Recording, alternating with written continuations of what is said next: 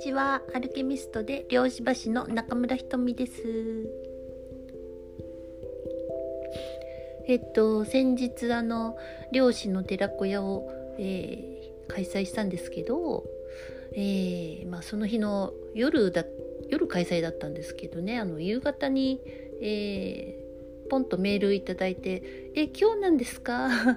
えー、メール来てません？みたいなことで連絡いただいて、えー、確認したらですねほとんどの人に連絡がいってなかったという え、ことがあってですねあの本当にごめんなさい、えー、それともう一つですねあのそのアーカイブをですね、えー、撮ってたんです。つもりだったんですけど撮れてあの撮るの忘れてたんで。本当にごめんなさい。もうダブルでごめんなさい。ということでですねあのなんかね、まあ、こういうえっ、ー、とね漁師の世界とかを知っていろいろ話してると何でもできるかと思われるかもしれませんけどこの本当にあの 何ですかね物質社会での抜けてることね。まあ、ということでねあねアーカイブね本当あの今すごい必要なワークとかを、えー、皆さんでやったんで、えー、残ってればよかったんですけどね本当にあのズーム切った後にあれ？みたいな。え感じでした。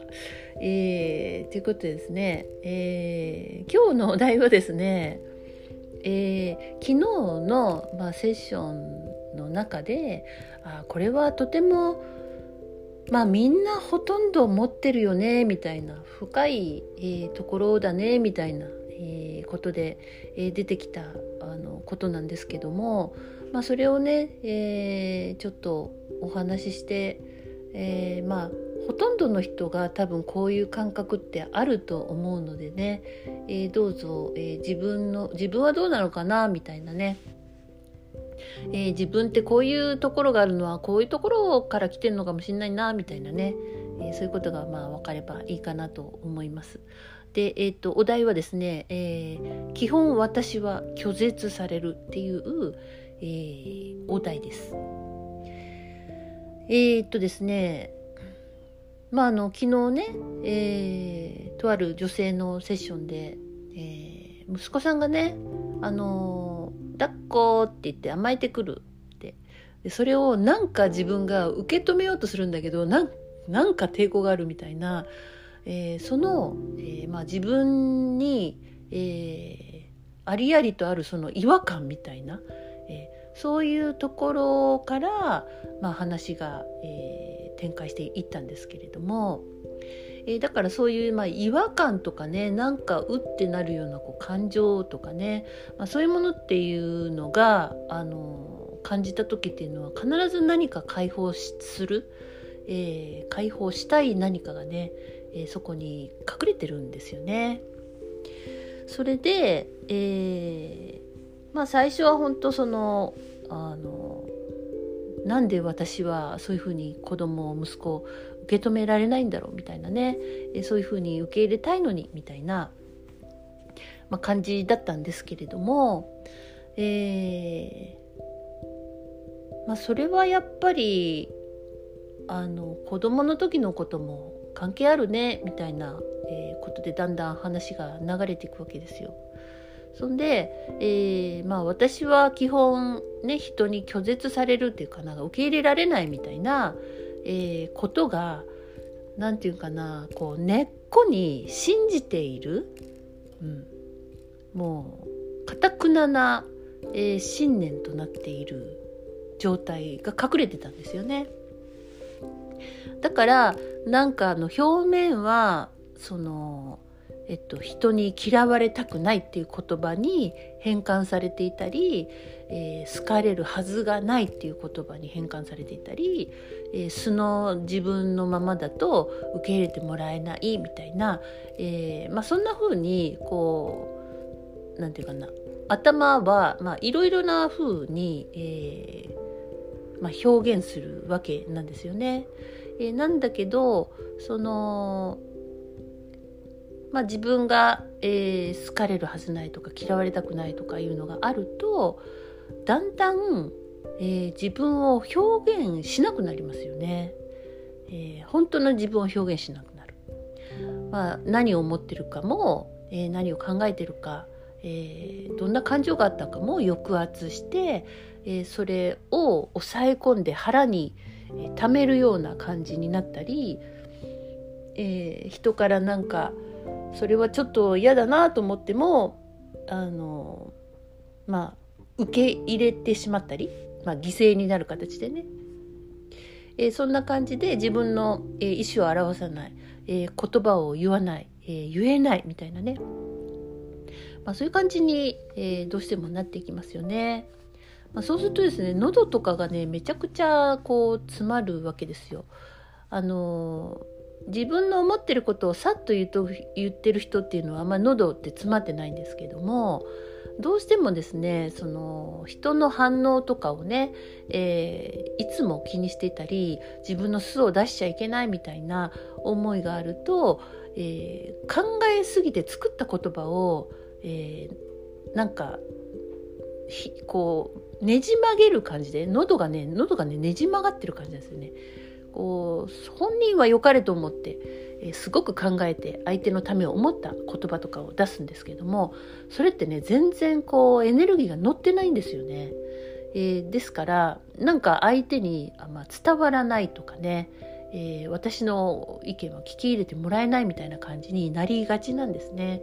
えそれとかなんか怒られないようにとか機嫌損ねないようにと思って考えすぎて作った言葉を出すと逆に怒らせてしまったりとかね、まあ、そういうことがあって余計私は拒絶されるみたいな、えー、私は嫌われるみたいな思いが強くなってしまうっていうことなんですね。まあ、こういうことがま表面のま現実社会で起こってることで、まあ、それがどっから来てるのかなっていうことを思うとやっぱりねその一番最初の親との関係性なんですよね。で、えー、親にあのまあ、優しく愛を持って受け入れてもらっていたら多分この拒絶されるとか好かれるはずがないっていう感覚はほぼないと思うんですね。まあ、だけど、えー、大体ね、まあ、昭和に育った人はあの、まあ、拒絶というか、えー、まあ、愛の時代ではなかったのでその抱っこって言ってもまあね、厳しくしつけないといけないっていう時代だったじゃないですかしつけ甘やかしちゃいけないとかね、えー、そういうことや、まあ、ちっちゃい時から、えー、なんかいろいろ強制されたりとか、えー、放置されたりとかですね、えー、それから機嫌の親の悪い時は、まあ、当たられたりですね、まあ、そういうふうに、えーまあ、育ったわけですね。まあ、親も余裕がなかったっていう中で、えー、自分をあの産んでくれた人に受け入れられないっていうこうショックを味わうわけですよ。まあでもねあの親になった人はね分かると思うんですけどお母さんもいつも余裕があるわけではないんですよね。お母さんも大変なんですよね。えー、なんですけれどもその大変な中もあ自分があのできる範囲で、えー、受け止めてあげるよよっていうその愛がベースにあれば、えー、大丈夫なんですけれどもまあ本当に私たち育ったその昭和の時代は、えっ、と本当子供はなんか親のあの親の持ち物みたいな まそんな感じでしたよね。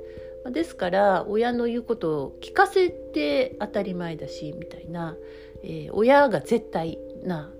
感じだったと思うんですね。まあ、そういう環境で育つとですねえー、自分の欲求が満たされないし、え、全部まあ否定されることになりますよね。まあ、そうするとなんか自分のこう存在から、えー、拒絶されているような感覚があのあるわけです。えっ、ー、とまあ私も昭和の時代なんで本当にねそういうふうにね感じてきたんですよね。で上の子と下の子とねまたねそのその対応が違うとは思うんですけれども対応というか反応がね、えー、違うと思うんですけれども、まあ、やっぱり上の子とかはあの母さんが嫌がることはしないとか、まあ、遠慮して大丈夫なふりしてるとかね、えー、甘えずに耐えるとかね、まあ、そういうことをやってき、えー、た人も多いんじゃないでしょうか。まあ、下の子はですね上をえー、いろいろ見てて、まあ、上手にもっとやるんですよね。なんでねあの甘えどころしてたりとかして、えーまあ、そういうふうなあの兄弟のねポジションでも違うんですけれども、えー、そういうふうにこう受け入れられないんだ私、えー、お母さんからも受け入れられないんだみたいな。拒絶されるのが当たり前っていうかそれ普通普通だしそれ以上ある みたいなまあそんな感じですよね。だってうん。なんか愛を感じないで生きた、うん、そういう時期が長い人も多いと思います。そうすると人間ってやっぱり諦めるんですよね。それが普通だと思っちゃう。まあ、そうやって、えー、大きくなるわけです。でまあ、母親だけじゃなくて、まあ、父親からも拒絶されるっていうのもありますよね。それから、えー、父親が怖かったっていう人もすごく、まあ、多いんですけれども、えー、あとはまあ叩かれたとかですね、えー、そういうものっていうのは例えばじゃあ女の子だったら、えー、最初の異性になりますよね父親がね。そうすると自分が大きくなってその恋愛の、えー、関係性とかパートナーに対してやっぱ非常にその、えー、私を受け入れてくれないとか愛されないとかみたいなもので、えー、その男性をどうしてもその根本があるので、まあ、そういうふうに接していろいろな、えー、出来事が起こるみたいなね、えー、すごく恋愛とかに反映されてしまいますよね。で、えっと、まあなんであの過去をね恨みなさいっていうわけではなくて、まあ、そういう時に、まあ、そういう環境で育ったなっていう理解が、えー、必要だと思うんですね。えー、で、えー、そういういろんな感情が浮かんできてもあの湧いてきてもねいいと思います。えー、まず一回それをこうなんていうかな認める必要がありますよね。そんで、えーまあそういう環境でそういう親のもと育つとですね、えー、まあ要は朝ね顔色を伺うことから毎日が始まるような生活をずっとやってるとですね えっと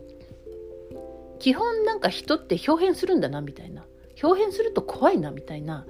えー、ものが、えー、浮かんでくると思うんです。あの私もいつも朝ちっちゃい時は起きてお母さんが今日機嫌がいいかどうかを見てましたね。そんで弟にあのこそっと伝えるんですよ「お母さん今日機嫌悪いよ」とか言って伝えるわけですよね。そしたらなんかあのやっぱ子供は子供で、えー、そういう状態でうまく立ち振る舞おうと、えー、する。で、ね、そういうのねすごい、まあ、覚えているんですけれどもそうするとなんか人ってあの日々すごく怒ったりとか自分は分かんないところで、えー、怒ってきたりとかその昨日は許してくれたのに今日はダメって言われたりとかね。その気分によってすごい、えー、分かんねえなみたいなね。だから人間って怖いとか人間が嫌いとか、えー、いう風にどうしてもなるんですね。でそういう顔色を伺ったり相手に合わせないといけないので、まあ、非常に疲れる人と会うと疲れるとかね、えー、合わせることが面倒くさいとかですね、まあ、そういうふうにもう自分を殺して人に合わせる周りに合わせるっていうのが、えー、それが私だみたいに、まあ、思い込んじゃう。まあ、それは非常に自分をより失っていくことになりますよね。まあ、だからなんかすごいなんていうかな冷めた楽しくないみたいな何が楽しいんだろうみたいな、えーそういうふうな思いになるかもしれません。で、えー、そういう大人にはなりたくないと思いつつも、まあ、子供の時から親とねそういう共鳴場の中で育ってるので、えー、そして DNA も受け継いでいるのでもうその癖をですね自分をもも持っているんですよね。なんか、えーその例えば子供をねその息子を抱っこって言ってもなんとなくこう受け入れられない感覚っていうのはその受け入れてもらった感覚がないからなんですよね。えー、だからなんか違和感があるみたいな感じになったりとか、えー、すごくその自分も表変するんじゃないかみたいな機嫌がめっちゃいい時と悪い時とめちゃくちゃ当たりそうになった時となんかそういうものを持っててそういう癖を持ってる自分が許せないみたいなあんなに親のあれが嫌だと思ってるのにまた自分もそれをなんか持ってるっていうのも許せないみたいな感じになって非常にこう、まあ、自分の中で自分との関係性が、えー、悪くなってしまうっていうことなんですね。まあそうなんでなんか100%自分は存在してていいとかなんか愛してるっていう感覚には、えー、程遠いみたいな、えー、感じになるかもしれません。でえっ、ー、とまあずっとねその表変する癖が出ちゃいけないから、まあ、ネガティブな、ね、怒りとかなんか嫉妬とかあの恨みとかそういうものもないようにいい人にいい子に振る舞って、えー、いる、まあ、それを、えー、ずっと演じてるっていうことも気づかないぐらい演じてるんですね。でまあ当たり障りのない、えー、会話や、えー、そういう関係性の中で、えー、とりあえず表面上はうまくいってるけどなんだか自分が満たされないみたいな、え、ものを感じたりとか、え、それからネガティブなものだけじゃなくてそのポジティブな側面ですね。例えば嬉しいとかあのありがとうとかもそうだしあのなんか満面の笑みで笑うとか、え、作り笑いじゃなくてね。本当に笑顔で笑うとか、まあ、そういう表現も抑えてしまう、えー、どちらも抑えないと、えー、片方だけ抑えるってことはできないんですよね。ですから本当になんか、えー、人生が何て言うかな色がないあまり、うんまあ、そういう感じに感じてる人もいるかもしれないですね。えー、どうしてもそういうこうメンタリティーになってしまうっていう。はいここまでの話を聞いて皆さんは何を感じたでしょうかね。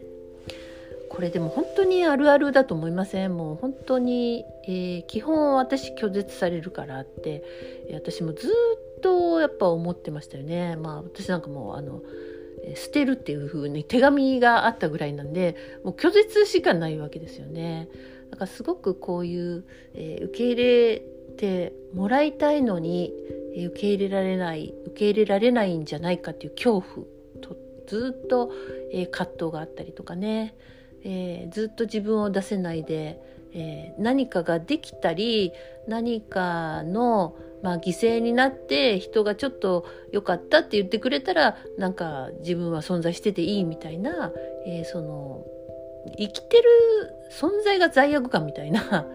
まあそうなんですよ本当に、えー、親から無償の愛を知らないっていうのはなんか何か代償で、えー、差し出すものがないと生きてちゃいけないみたいなその脅迫観念みたいなのもあるかもしれないです。えー、なんでですねまあ本当に、えー、これはあのこういう側面ってあるなっていうのをまず自分の中でもし気がついたんだったら、えー、一旦それに対してですね、えー、まあ、頭の整理がこういうのを聞いてるとつく可能性もあるので、えー、まあ、認めてみて、えでいろんな感情が、え出てきたらですねまあ私の方に一歩遅れてもいいですし、えー、いろんなワークでね、えー、その感情に対して、えー、解放していってもいいかと思います。だその周波数が残ってるってことなんですよ。そう感情が出てくるってことはその周波数が、えー、それが自分をこうかき乱すんですよね。だからその周波数に対してあるっていうのを認めたらもうそれを、えー、本当に手放していくっていう、えー何が起こってたかが分かったらやっとそれができるっていうことなんですね。そして、えー、私は基本受け入れられているっていう方向に進みたいんですよ。うん、だから一回拒絶っていうものを経験したのかもしれませんけれどもいやそろそろもう受け入れるっていう方に行きたいなみたいなね。えーなんでねあんまやっぱりあの自分もそういう親みたいな癖があるかもって思うとどうしても、えー、自分を許せなくて自分があの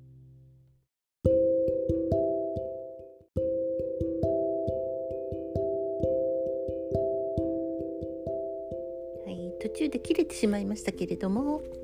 えー、ということでねあのご自分を、えー、受け入れてご自分を